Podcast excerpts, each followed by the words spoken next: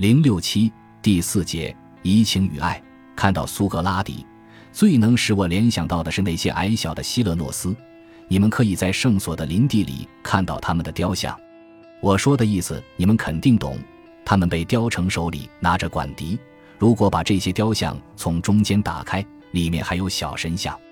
我不知道是否有人曾在他严肃的时候把他的内心打开，看到里面隐藏的神像。但我曾经见过一次。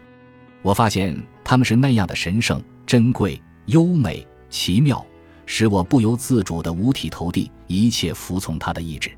阿尔基比亚德认为苏格拉底身上有一种独特的迷人的品质，一种神性的东西。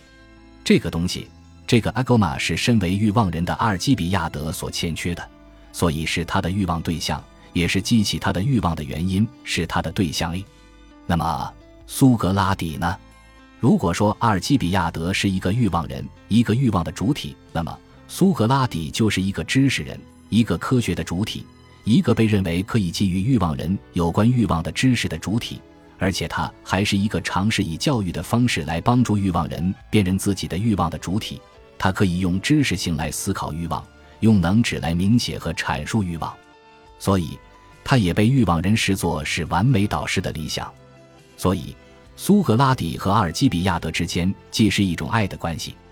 也是一种师生关系。还是一种类似于精神分析学中分析师和受分析者之间的分析关系。在会影片的场景中，这一分析关系的本质在于帮助深陷知识的激情中的欲望人学会如何去爱。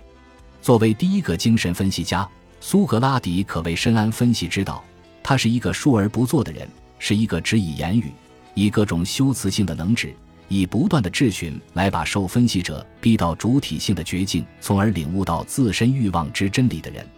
尤其重要的是，苏格拉底是一个把知识的欲望同无知的激情结合在一起的人。他总是在对话的一开始就宣称自己一无所知，他唯一知道的就是他无知，他自知无知。可正是这样一个话语策略。使得苏格拉底在论辩中常常可以把自己置于无往不胜的优越位置，使得他可以区别于那些自夸的诗人、哲学家、科学家和诡辩家，而成为了真正的能知者。苏格拉底的自知无知是一种拒绝，甚至可以说是一种歇斯底里式的拒绝。拒绝什么？拒绝在想象的移情的诱惑下顺从对话者的意愿，把自己置于能知主体的位置。拒绝让自己成为被爱的对象，因为那是一个将把自己拖向爱的激情痛苦的陷阱。但是，自知无知的苏格拉底却多次宣称自己在一个东西上很在行，那就是爱。在会影片中，他一上来就声称爱是他在这个世上唯一懂得的东西。在斐德罗篇和泰阿泰德篇中也有类似的说法。他拥有爱的知识，而不是爱神的知识。而爱根本上就是一种爱欲，就是说，他拥有欲望的知识，他懂得引诱的技巧，所以连阿尔基比亚德这样貌美俊秀且有政治野心的年轻人都受到他的诱惑，想要从他那里知道那指引他们去追逐权力与财富的欲望究竟是什么，以及我到底想要什么。可苏格拉底的高明之处在于，他并没有因此而陷入提问者想象的移情的陷阱。没有把自己设定在能知主体的位置，直接告诉对方你要的是这个或那个，而是在确认自知无知的前提下，不断告诫对方要认识你自己。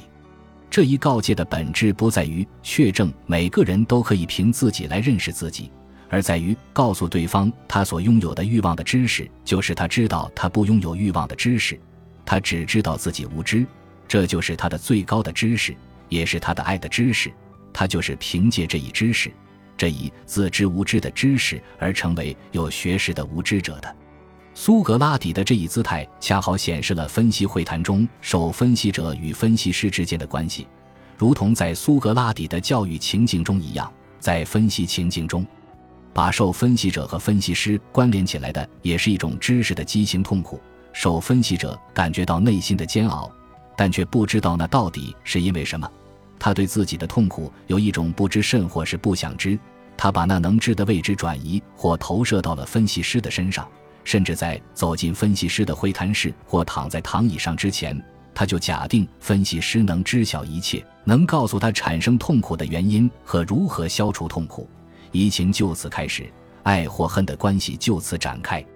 但是，在这个移情关系中，受分析者迷恋的并不是分析师本人，而是其在分析师身上想象出来的、用来弥合自身之存在欠缺的欲望对象。也就是说，受分析者对分析师的爱本身只是一个替代，是一个隐喻。分析师的功能首要的就是要认识到自己在移情关系中的这一隐喻化处境，拒绝让自己成为受分析者的欲望对象，就像苏格拉底在《自知无知》中所做的那样。移情的关系即是一种爱的关系，当然你也可以反过来说，爱的关系即是一种移情关系。反正这都意味着移情有着和爱相同的结构。那么，爱的关系到底是一种什么样的关系？与传统把爱的关系揭示为主体对主体的关系不同，拉康强调，在爱的关系中固然有爱的一方和被爱的一方，但两者的关系并不是一个主体对另一个主体的关系，那不过是一种互为镜像的想象性关系，而是主体对对象的关系是一种非对称的不一致的关系，如同在人的欲望总是他人的欲望的逻辑中所显示的，在那里。他人的欲望既指主体想要把他人建立为自己的欲望对象，同时也指主体想要自己成为他人的欲望对象。在爱的关系中，当爱的主体向对方说“我爱你”的时候，同时也在期待着对方给出相同的回答“我也是”。可正是在这个期待中，我们发现主体的位置发生了翻转。爱的主体因爱的激情而把自己变成了被爱的对象，他把自己投射到这个被爱的位置。于是我爱你变成了我爱的是处在被爱位置的我，我爱的只是我自己。爱总是自恋性的，换句话说，在我爱你这个爱的话语中，我和你实际是两个虚拟的形象，每一个都是作为他人的镜子而发挥功能。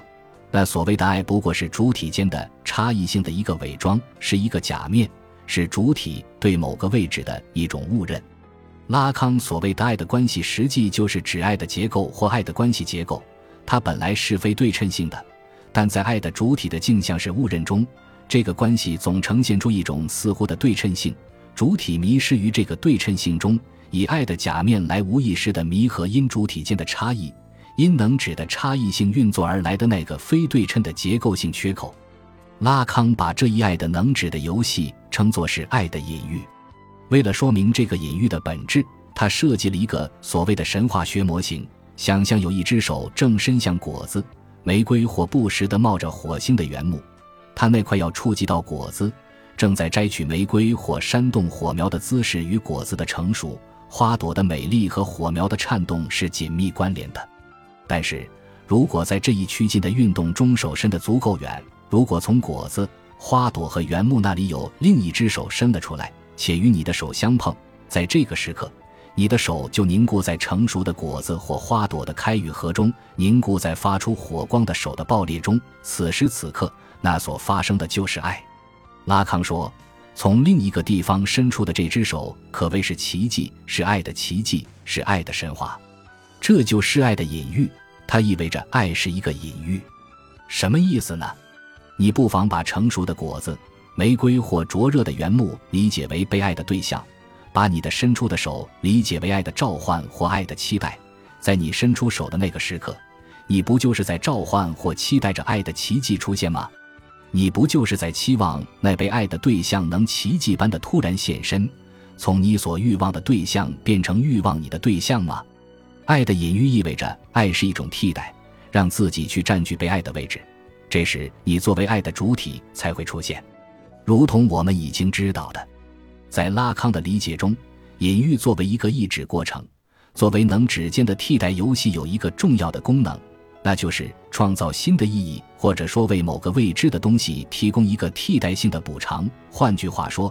隐喻的意指过程是通过用一个能指来替代另一个其所指上属未知的能指，来把能指和所指结合起来的方式。